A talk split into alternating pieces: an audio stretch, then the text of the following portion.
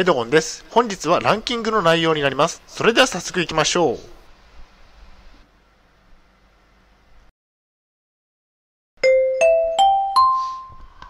はい、H キャップチャンネルにようこそ。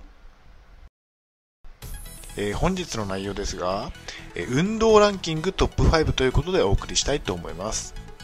前提条件としましては、現在私は統合失調症を患っています。精神病院に3年間入院をしていました。主観的なランキングになっております。大変申し訳ないのですが、ポッドキャストの方は写真が見れないのでご了承ください。それでは運動の第5位からですね。第5位は、えー体操ですね。体操は軽くやるのがいいですね。ラジオ体操に近いものをやりやりましょう。毎日実施しましょう。体操を毎日行っています。自己流ですが、体が伸ばせて、怪我の防止につながりますね。まあ、統合失調症の症状にも良い影響があるでしょう。次に第4位です。第4位はストレッチですね。えー足の裏を伸ばすストレッチですね。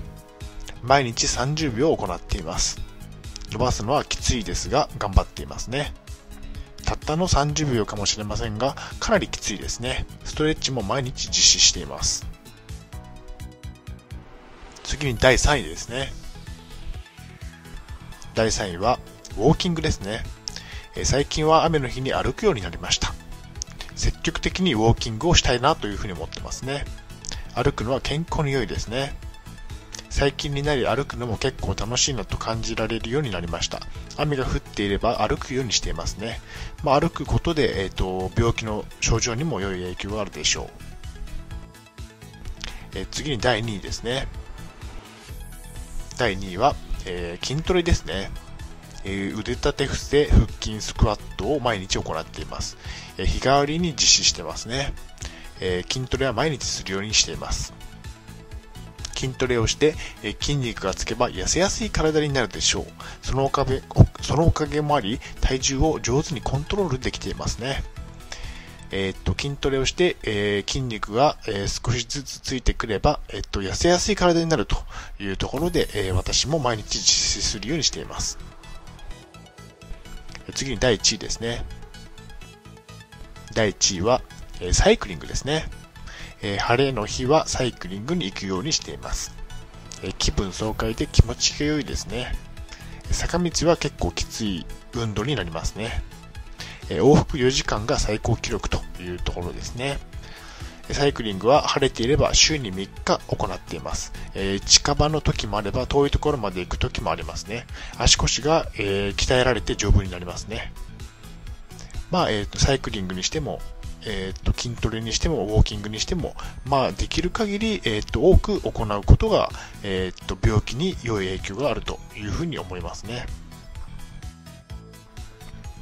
それでは本日の行動プランに入っていきたいと思います。運動をしましょう。筋肉がつけば痩せやすい体になりますね。運動はなるべく積極的に行いたいものですね。サイクリングや筋トレは好きなので、高い頻度で実施しています。また、運動は無料でできるので良いですね。お金もかからないというところで、えっと、積極的にやって、えっと、健康的な体に、体を作っていきましょうというところですね。それでは本日の振り返りに入っていきたいと思います。本日は運動ランキングトップ5ということでお送りしました。第5位は体操、第4位はストレッチ、第3位はウォーキング、第2位は筋トレ、第1位はサイクリングでした。最後に終わりにです。最後までご覧いただきありがとうございます。ブログ HCAP も3年間運営しています。Twitter もやっています。チャンネル登録、いいねボタンを押していただけると嬉しいです。また次の動画、ポッドキャストでお会いしましょう。病気の方は無理のなさらずお過ごしください。